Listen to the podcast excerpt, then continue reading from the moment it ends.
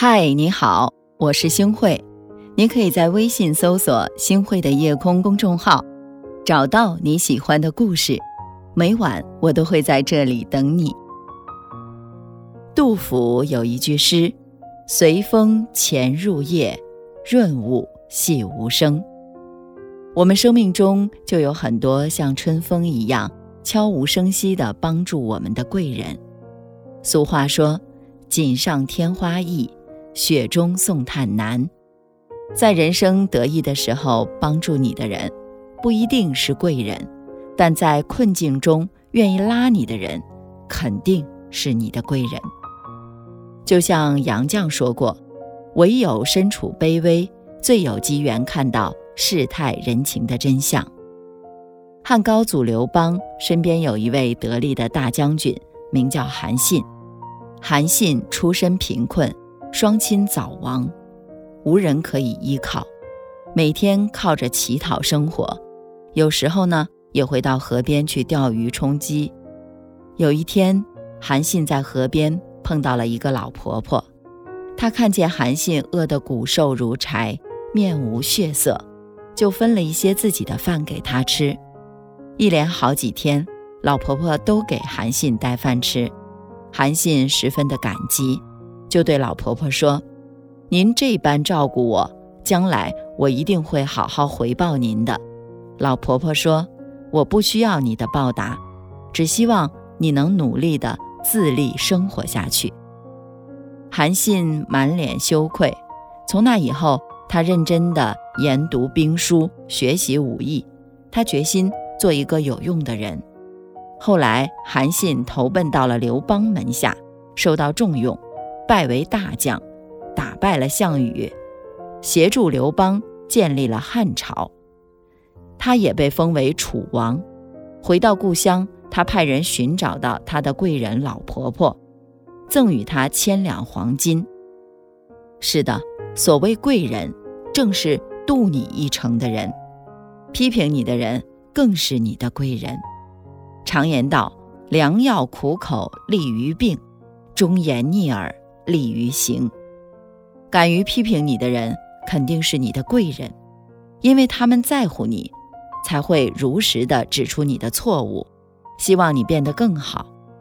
梅兰芳有过这样一位贵人，当时在京剧《霸王别姬》中，梅兰芳饰演的虞姬惟妙惟肖，赢得了众人的喜爱。但有一次在梅兰芳演出的过程中，有位老者。在台下直接批评道：“这是什么名角，连舞剑都走了样，还敢登台？”之后呢，他就起身离开了。演出结束之后，梅兰芳说起那个老人，众人都劝解道：“一个老头胡言乱语，您又何必在意呢？”梅兰芳没有就此罢休，而是四处托人打听到了老者的住处。这一天。梅兰芳来到老者的住处，一见面就鞠躬说：“老人家，您那天点评的好，我演的确实不好，特地向您来请教。”老者却一口回绝：“你可是名角，我哪敢指教你呀？”梅兰芳又鞠了一躬，说：“晚辈技艺不精，一心想弘扬国粹，希望能得到您的指点。”老者还是摇摇头，梅兰芳继续鞠躬恳求，老者这才说：“看你这么有诚意，我就指点你一二吧。其实你演得很好了，但美中不足的是你在演戏的时候啊，用的是男人的剑法，这和虞姬的身份不相符啊。”梅兰芳听完之后，当即跪拜。向老人求教，在那之后呢，梅兰芳跟老者学习男女不同的舞剑方法，还运用到了表演当中，收到了良好的效果。是啊，人们都在夸梅兰芳谦逊好学的时候，他却说自己的剑术不佳，有人批评指正，那是我的福分，是我的贵人，当然要虚心学习。所谓贵人，其实就是你的引路人。人性啊，有一个弱点，容易在鲜花和掌声当中迷失自我。可批评的话总得有人说，说了才能帮自己认清现实。那些整天在你面前奉承、把你吹上天的人，往往到最后才是真正看你笑话的人。在你成功的时候，愿意冒着得罪你的风险，提醒你不要过于骄傲的人。一定是你人生中的贵人，敢听真话，才能认清自我；戒骄戒躁，方可行稳致远。很多时候，我们人生最大的贵人，其实是我们自己。李新平说自己永远是自己最重要的贵人，但同时也是自己最大的敌人。有贵人相助的人生固然是好。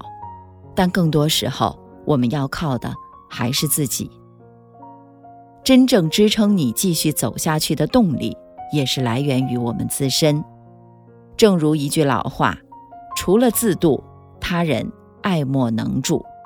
靠山山倒，靠人人倒，靠自己最好。”有句话说得好啊：“贵人相助，不如自我觉悟。”只有不放弃。不认输，命运才会垂青于你，才会给你最后翻盘的机会。无论人生路上有多少贵人相助，真正能帮助你成功的，永远是我们自己。拥有一颗强大的内心，弥足珍贵。《红楼梦》中有一句诗说的特别好：“好风凭借力，送我上青云。”人生路上有贵人相助是莫大的幸运，但贵人可遇而不可求。与其等贵人来帮助我们，倒不如先做自己的贵人。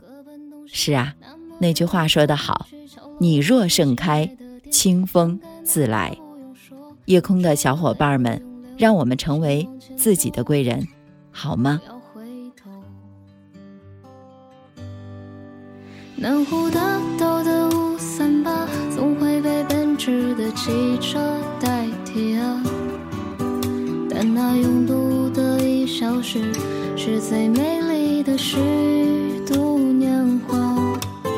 绕不完的旧操场，也会有别人走过你我的印记啊。如果世界真那么大，我就从这里出发。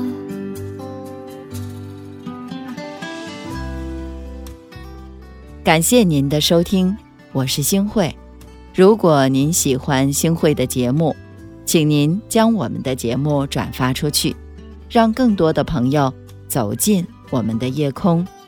每天晚上，我都会在星慧的夜空里和您说晚安，晚安，好梦。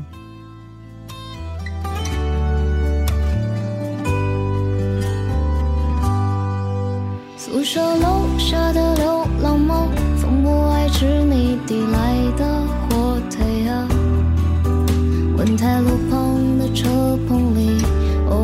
着他们一家。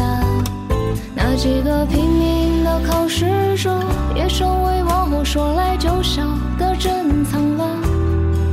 那八个字的消息，早已写进心底了。岁月催促人长大，匆忙的脚步早已停不下。还没说完的话，就算了吧。总有些遗憾，要学会放下。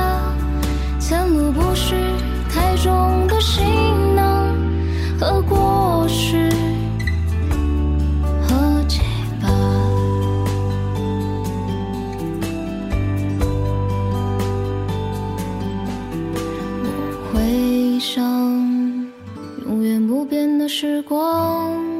一如既往，哪怕从此离开了家乡。